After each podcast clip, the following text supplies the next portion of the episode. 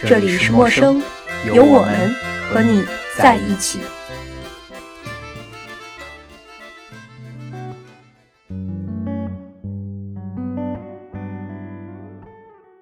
五一这几天，我们住在小杨的家乡。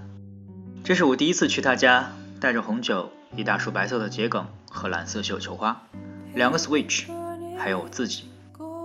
小杨的父母如他本人，待人随和。看见我带的蓝白相间的鲜花，直问我是不是喜欢阿根廷队。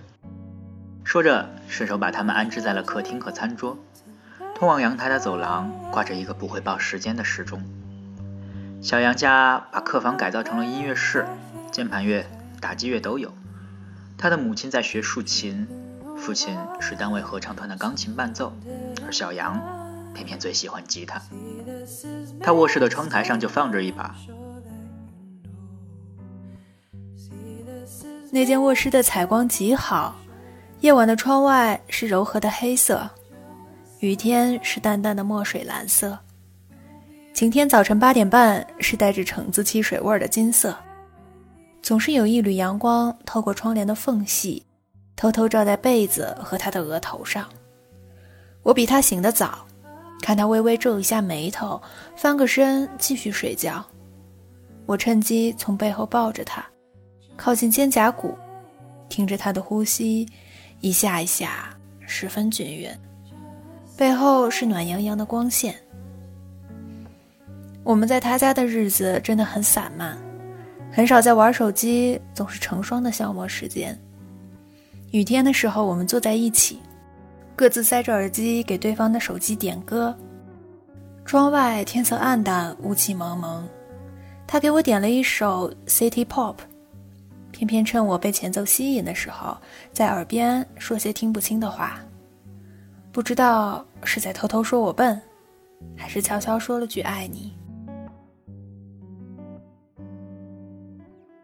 小杨靠在我的肩膀，一直在拽我衣袖上的扣子。宝贝儿，晴天我们一起去千湖边吧，去野个餐什么的。雨断断续续，从五月三号下到五号的早晨，我们的行程也被迫改到了假期的最后一天。湖边人不多，他带着吉他哼哼唱唱，自由散漫，眼睛看不过光线的美。唱完，搁下吉他。又枕在了我腿上，捧着一本《All the Light We Can See》看了一下午。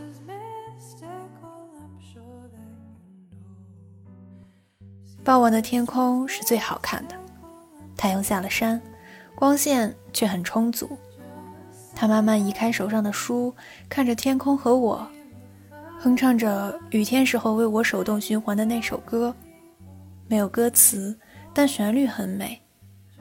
光线逐渐暗下来，他收起书，收拾了餐盒和毯子，和我一起返回室内。路上的花香、蝉鸣，仔细想想也快要立夏了。想起我们两个第一次正式约会，也是在五一假期，去了一个叫哎什么什么什么的海岸的景点。那个时候，我和小杨还是对视两秒就会脸红的状态。他很绅士的帮我背包，两个人在人群中紧紧的挤在一起，没有牵手。于是上一秒我们还是并排走着，下一秒我被路边会吹泡泡的相机迷住了。再回头的时候，小杨已经不知道什么时候在胸前挂了一个同款的玩具。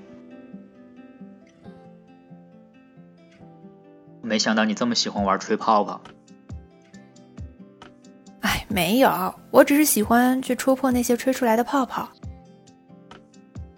你真特别。小杨牵着我的手在前面走，突然回头说话：“你也是。”